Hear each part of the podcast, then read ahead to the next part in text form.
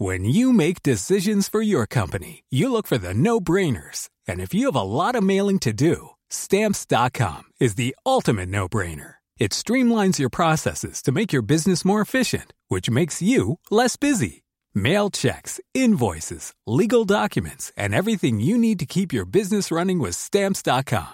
Seamlessly connect with every major marketplace and shopping cart. Schedule package pickups and see your cheapest and fastest shipping options from different carriers. With rates up to 89% off USPS and UPS rates. And with the Stamps.com mobile app, you can take care of mailing and shipping wherever you are. Make the same no-brainer decision as over 1 million other businesses with Stamps.com. Sign up with Code PROGRAM for a four-week trial, plus free postage and a free digital scale. No long-term commitments or contracts. That's Stamps.com. Code Program. Bonjour, soyez les bienvenus. C'est Midi News Weekend. Messe de Pentecôte oblige. Place à un grand journal plus court jusqu'à 13h, décrypté par nos grands témoins que je vous présente tout de suite. Naïm Fadel, essayiste. Je suis ravi de vous retrouver. De même. Après le samedi, le dimanche. Philippe David, euh, animateur sur radio. Très heureux de vous retrouver aussi. Ravi de vous retrouver aussi. Patrice Arditi, fidèle, journaliste, toujours présent. Euh, Florian Tardif, journaliste politique. Ravi de vous retrouver après quelques jours de, de vacances. Ravi de vous retrouver sur ce plateau. Et, et, on a plein de choses à voir avec vous. Et puis euh, Harold Iman, notre spécialiste des questions internationales. On va beaucoup parler de, de Turquie également avec vous, puisque on vote en ce dimanche. Et on va commencer ce grand journal en prenant la direction de Cannes, où la politique s'est invitée au Festival de Cannes. Justine Trier, il faut le signaler, qui a remporté la Palme d'Or pour son film Anatomie d'une chute, la troisième euh, jamais euh, décernée à une réalisatrice, a profité de, de sa tribune pour lancer une vraie charge, mais vraiment une vraie charge contre la politique du gouvernement français sur la culture, mais aussi sur les retraites. Récit de Sarah Fenzai. Justin Trier. Sous les applaudissements, Justine Trier remporte la Palme d'Or. Sur scène, Jane Fonda lui remet son prix. La réalisatrice commence son discours par des remerciements, puis tacle le gouvernement sur les retraites et la culture. Cette année, le pays a été traversé par une contestation historique, extrêmement puissante, unanime, de la réforme des retraites. Cette contestation a été niée et réprimée de façon choquante. Et ce schéma de pouvoir dominateur de plus en plus décomplexé éclate dans plusieurs domaines. Et le cinéma n'y échappe pas. Dans la salle, les réactions sont mitigées. Sur les réseaux sociaux, la ministre française de la Culture Rima Abdulmalak réplique immédiatement. Estomaqué par son discours si injuste, ce film n'aurait pas pu voir le jour sans notre modèle français de financement du cinéma qui permet une diversité unique au monde. À gauche, le leader et les filles Jean-Luc Mélenchon salue le courage de la réalisatrice. À droite, le maire de Cannes, David Lisnard, dénonce un discours d'enfant gâté et conformiste. Le 16 mai dernier, le festival s'était ouvert sous la menace d'une coupure de courant de la CGT. C'est finalement par la lauréate que le mouvement social s'est invité à Cannes. Évidemment, euh, cette déclaration, cette tribune a fait beaucoup réagir, comme on vient de le voir dans, dans ce reportage.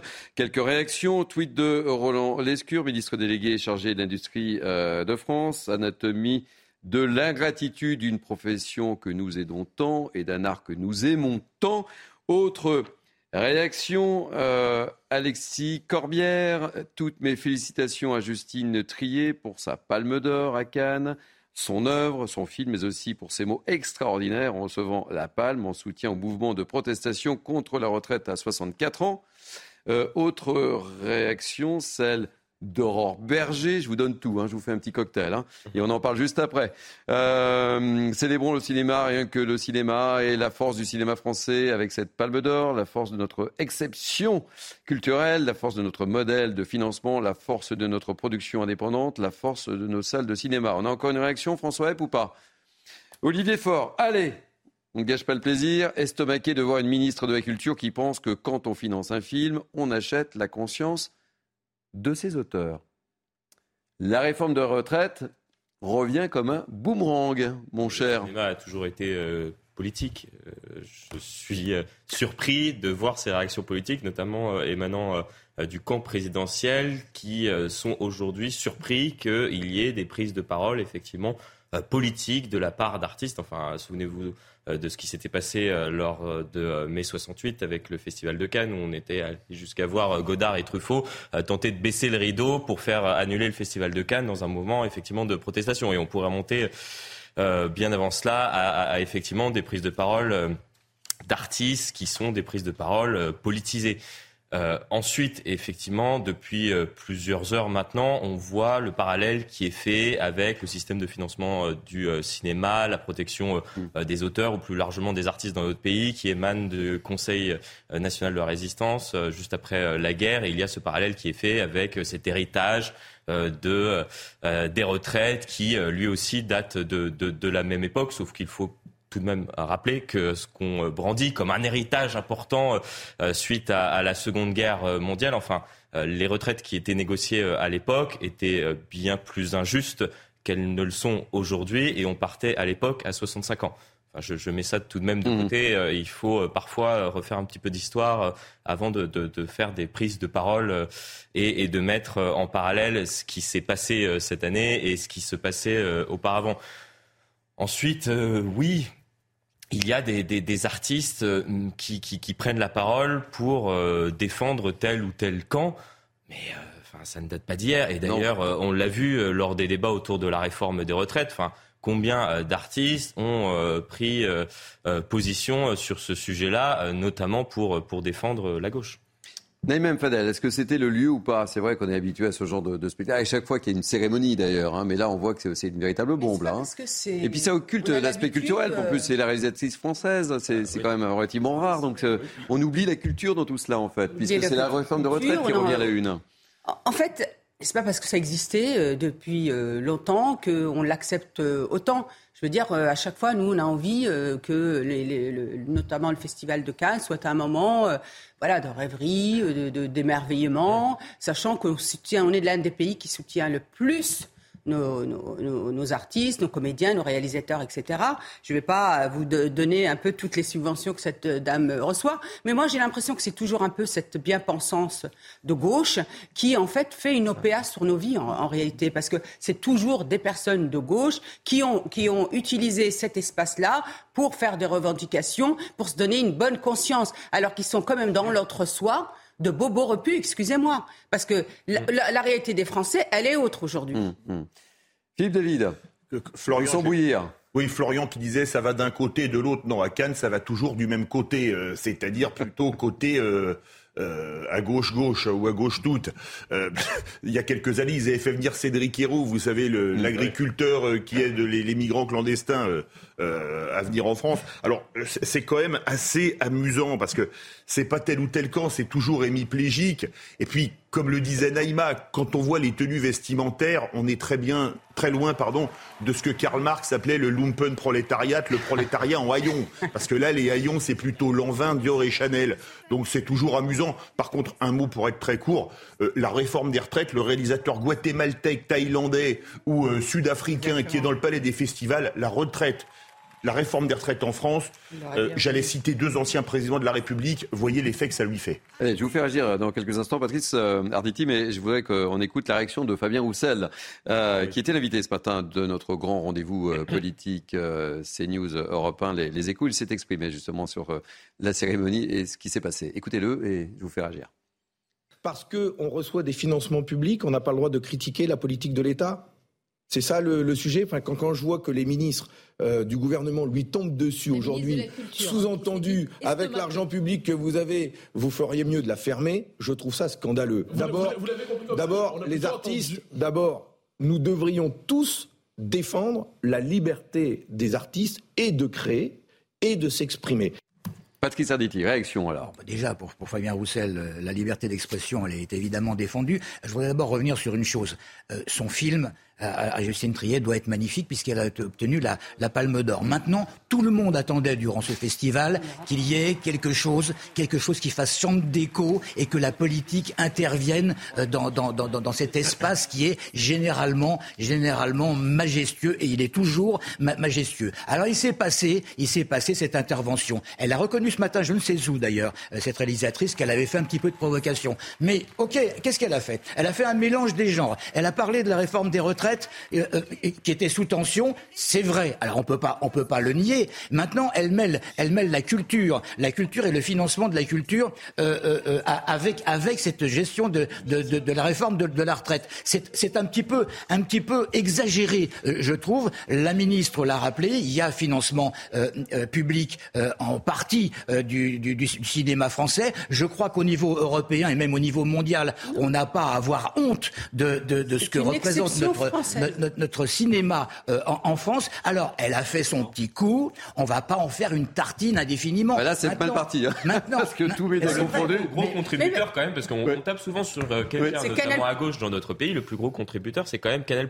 Un million de 200 000. Exactement. Enfin, euh, très souvent, le signaler. présente Monsieur euh, Bolloré comme euh, l'affreux méchant. Cette dame-là a reçu un million deux Excusez-moi, mais euh, en tout cas, le groupe finance activement le cinéma français et, et, notamment ce film, un million deux. 200 000 sur un Et vous avez raison de le signaler. Oui. C'est quand même énorme. L'argent n'a pas d'odeur. Hein. Non, non, mais, j'espère que même donc que cette personne-là réentende quand même cette, ce financement effectivement de Canal+, qui est très important, mais même la ministre, même Madame la ministre doit, je pense, prendre conscience que Canal+ contribue beaucoup au cinéma français. Ça, ça, serait bien aussi qu'il y ait un réveil. oui, et puis euh, je le rappelle quand même, on va parler un peu de culture, c'est ça occulte le fait que cette Palme d'Or est la troisième jamais décernée à une réalisatrice. Mmh. Première voilà. Exactement. Allez, on, on, va parler également de, de Gérald Darmanin. Euh, aujourd'hui, euh, puisqu'il s'est. Ah oui, oui, là je fais euh... journal, journal un peu, un peu particulier, mais grand écart, mais avec une page politique très importante, mon cher. Mais vous savez que vous faites pas le déplacement pour rien quand vous venez sur le château. Je, sais bien, je sais bien. Vous le savez. un grand plaisir. J'ai bien chargé le dossier pour vous aussi, entre autres, et pour mes grands témoins. Donc, euh, Gérald Darmanin, aujourd'hui, chez nos confrères du Parisien, euh, on l'a évoqué la semaine dernière, dans ce journal, les Républicains mettaient une certaine pression sur le gouvernement, sur ce fameux dossier de l'immigration. Et une semaine plus tard, le ministre euh, de l'Intérieur dit chiche, travaillons ensemble. Euh, il ne veut pas laisser le terrain, euh, mon cher Florian. C'est surtout qu'il est obligé de travailler avec eux.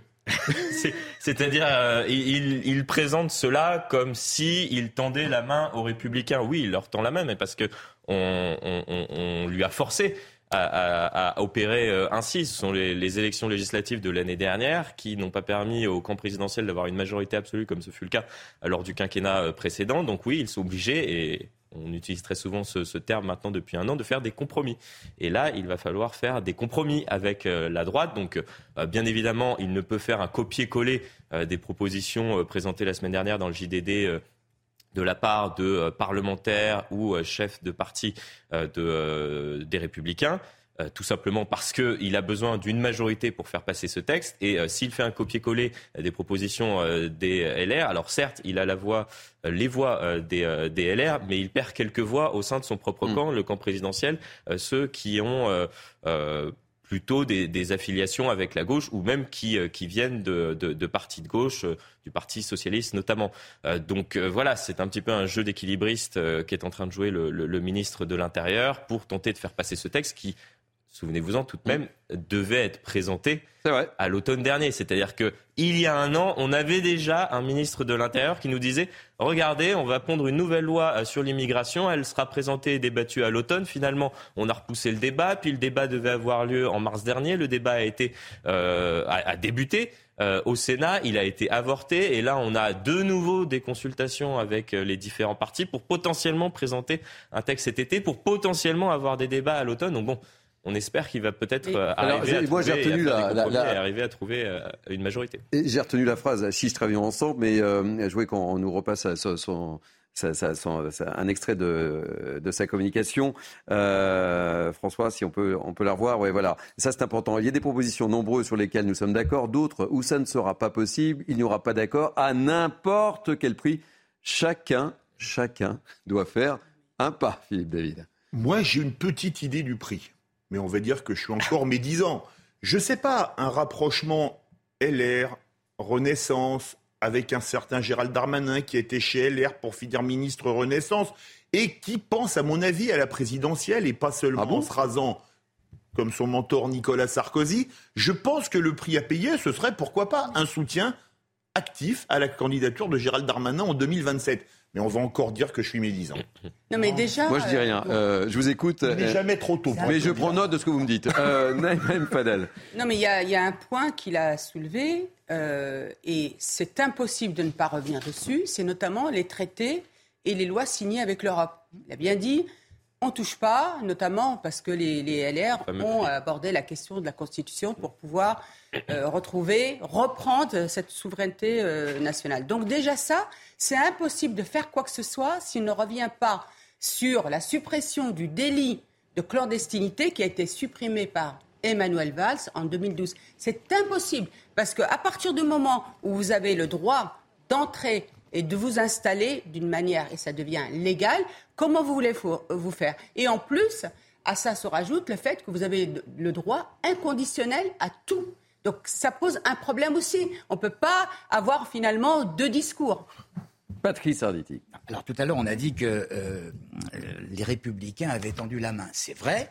Ils ont tendu la main à Gérard Darmanin et il y a deux solutions. Ou il répond avec la main moite, ou il la serre, ou il la serre quand même. Ah, vous avez des images parfois, Patrice, qui me surprennent. Mais oui, mais oui. Docteur Mais Millot ça hier. Ça, euh, ça- veut tout dire. Là, hier. qu'est-ce qu'il doit faire? Qu'est-ce qu'il doit faire le ministre? Il doit absolument pas diviser la majorité. Donc de toute façon, il peut pas envoyer balader les républicains. Donc qu'est-ce qu'il a fait là? Il a dit écoutez, euh, dans l'ensemble, dans l'ensemble, ça n'est pas idiot ce que vous vous proposez, mais il y a des choses où nous serons absolument intraitables. Et Naïma vient de le dire, tout ce qui concerne évidemment l'Europe et les accords que nous avons avec l'Europe. Maintenant, il va y avoir des modalités que nous pouvons accepter, par exemple l'aide médicale et autre chose. Et il est évident, je ne veux pas prophétiser, mais il est Hmm. évident que les républicains vont accepter quand même euh, une, alliance avec un petit Non, bien, bien entendu. Parce que, parce que si vous avez eu le temps, je ne sais pas si vous avez eu le temps de lire les propositions, elles sont globales et complètes. Elles sont du bon sens, elles sont en responsabilité. Et aujourd'hui, on ne peut pas, encore une fois, tergiverser. À un moment, c'est pour, vraiment, il faut avoir une démarche de cohésion nationale. Aujourd'hui, il en va de la cohésion nationale, de l'équilibre et du bien vivre ensemble. Bien. On ne peut pas co- continuer à accepter des personnes parce que il y a un poids aussi sur l'État-providence. Regardez le Danemark, il a décidé de nouvelles lois, c'est parce qu'à un moment, ça déséquilibrait son État-providence. L'Allemagne également, mais, mais, mais- Euh, mais le ministre a quand même Danemark, rappelé, hein. le, le- le ministre a quand même rappelé que, que depuis le Brexit, depuis le Brexit, par exemple, il n'y a jamais eu autant d'immigrés en Grande-Bretagne. C'est à prendre en Non, mais- compte. Allez, on va, on va continuer. On aurait pu poursuivre hein, le C'était- débat, mais ouais, c'est hein passionnant, c'est des débats passionnants. Et toujours vous. Voilà. Bah, Après, avec l'exemple du Danemark, malheureusement, ils avaient euh, prévu un tout petit peu cela, puisque Ouais. sur tous les traités qui ont été négociés, notamment les derniers Ils traités, avaient le- ils avaient Ah, demandé des, des- des- des régimes d'exception. Allez, on continue en politique. Vous êtes d'accord? Oui. Ouais, si, c'est passé Bien. quand même pas mal de choses. Hein. Euh, Elisabeth Borne. Ah.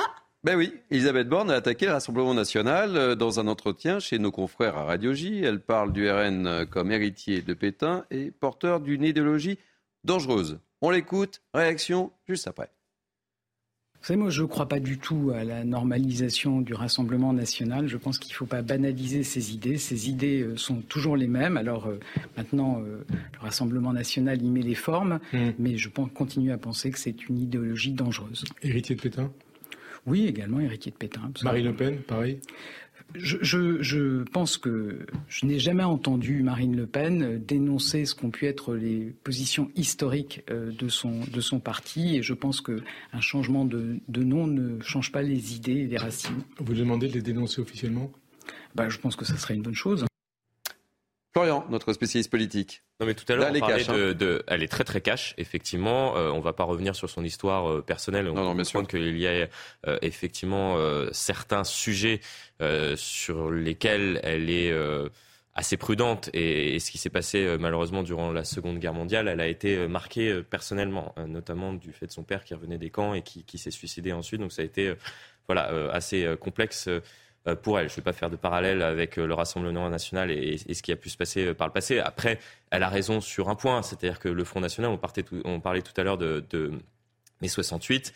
les racines du Front National, ce sont, c'est ce qui est formé euh, euh, à cette époque-là, en 68, ce qu'on appelait euh, Ordre Nouveau, qui souhaitait avoir un écho plus politique. Cet écho politique a été porté à l'époque par, par Jean-Marie Le Pen et s'en est suivi, je ne vais pas faire tout l'historique du Front National puis du Rassemblement National. Donc oui, effectivement, les racines du, Front National sont celles que je viens de, de, décrire. Ensuite, on ne peut pas dire que Marine Le Pen et comme son père. C'est tout ce qu'elle a euh, souhaité faire ces, ces dernières années, c'est justement euh, tenter euh, de euh, changer l'image. De changer l'image du parti. Et, et, on l'a vu d'ailleurs au cours des débats à l'Assemblée, etc. De couper certaines racines.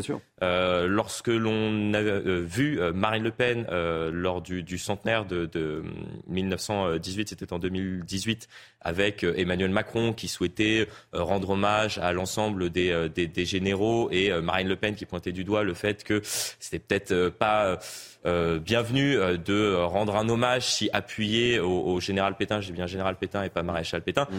Donc voilà, donc on, a vu tout de même euh, ces, dernières années Marine Le Pen tenter de, de s'éloigner de ce que pouvait représenter son père. Allez, on va prendre la direction de, la Turquie. Harold Iman est, est, avec nous puisque on vote et on verra quels seront les résultats. Et on va retrouver euh, tout de suite euh, à Ankara notre correspondante euh, permanente, Shona Bata Charaya. Alors, Shona, quelle est un peu l'atmosphère dans, dans, le pays? Est-ce que l'on s'attend ici à une forte mobilisation? Dites-nous tout. Alors, il y a quelques heures, la commission électorale a annoncé que la participation ce dimanche était importante. et effectivement, pour le camp de l'opposition, il faudrait qu'elle soit très importante.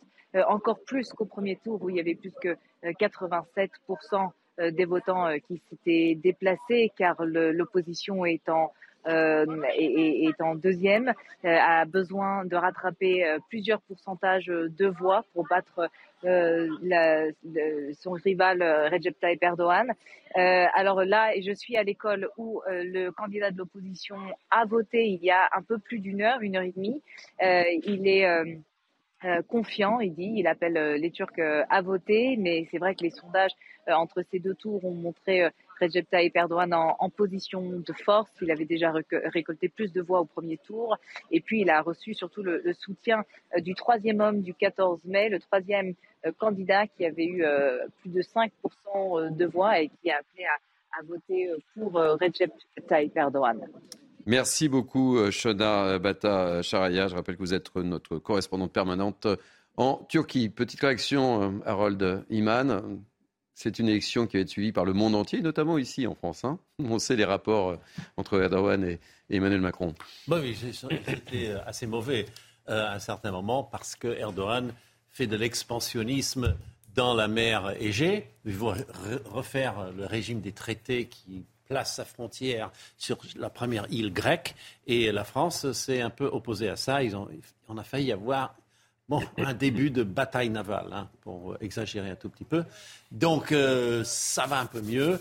Euh, sinon, euh, au, niveau mondial, si il, est reconduit, ben, c'est la suite du, d'une espèce de désir de pouvoir et de retour au passé d'avant la République, enfin une espèce de fusion, beaucoup d'islam. Euh, si c'est euh, Kilij Darolou qui gagne, là, c'est quelque chose qui nous ressemble bien davantage. Et c'est sans doute pour ça qu'en Europe, on, préfère euh, euh Darolou. Mais les Turcs de la diaspora, tenez-vous bien, mm. sont à plus de 60% pour Erdogan. Bon, ben ça, c'est une complexe sociologie turque qu'on n'a pas le temps de détailler. Et on n'a pas le temps de détailler. Euh, on va terminer euh, par une page de sport, de football et de 11. 11e titre de champion de France pour le PSG. Les partenaires de Kylian Mbappé ont remporté ce titre en faisant match nul un but partout à Strasbourg. Paris est désormais le club le plus titré de l'histoire. C'est important de le signaler. On va écouter le coach parisien Christophe Galtier dans un contexte un peu particulier pour le PSG. Heureux parce que cet après-midi, évidemment, j'ai regardé un peu le multiplex en Allemagne et on s'aperçoit que d'être champion, et même champion en titre, c'est très difficile. Euh, je le répète encore une fois, mais personne ne veut, veut l'entendre. C'est une, saison euh, très particulière et euh, il a fallu maintenir le cap même quand on pensait que tout le monde avait la tête sous l'eau, maintenir le cap dans des moments très difficiles. Et évidemment que je rends hommage à mes joueurs qui, qui n'ont rien lâché, qui ont toujours eu l'envie d'aller chercher ce titre, même dans des moments très difficiles. Bon, onzième titre, hein, je me tourne vers vous parce que vous êtes. À vaincre sans péril, on triomphe sans gloire. En Ligue 1, il y a un tel écart de budgétaire entre le PSG et les autres équipes. Moi, ce que j'attends, c'est une victoire en Ligue des oh. Champions. Mais on verra. peur d'avoir encore oh, longtemps à attendre. Et ah bah euh, il n'y avait pas grand monde pour accueillir euh, cette nuit euh, les joueurs du PSG. Oui, il n'y avait pas grand monde. Hein. Ah c'est donc, je le disais, c'est un contexte un peu particulier. Mais je signale quand même que Lens s'est directement qualifié pour la phase de groupe de la Ligue des Champions en écrasant Ajaccio. 3 buts à 0. Euh, je ne parle pas de, Nantes, ça a été un peu difficile euh, suite à cette défaite euh, de buts à 1. et le dernier match contre Angers va être très très très important. Les Angevins ont envie de jouer un sale tour aux Nantais. Et surtout, ils ne sont pas maîtres de leur destin parce qu'il y a un enserlance. Exactement. Et pour être totalement complet, je voudrais vous signaler le Grand Prix de Formule 1 à 15h sur Canal, évidemment, à suivre Monaco. Super Grand Prix. Si vous n'êtes jamais allé, allez-y parce que c'est très spectaculaire. Allez, fin de ce journal un peu plus court. Hein, Pentecôte euh, oblige. Merci à François Epp, à Cynthia Pina, à Isabelle Tollet, à Naomi euh, Benamou qui était avec euh, moi ce matin. merci à la programmation évidemment. Merci à vous, mes invités. Hein, désolé, journal plus court. Mais on se retrouve le week-end prochain. il y avait la qualité, donc peu importe la quantité. Merci. Allez, tout de suite, enquête d'esprit avec euh, Émeric Pourbet. Passez une belle journée ensoleillée et une belle semaine sur CNews. À très bientôt. Bye bye.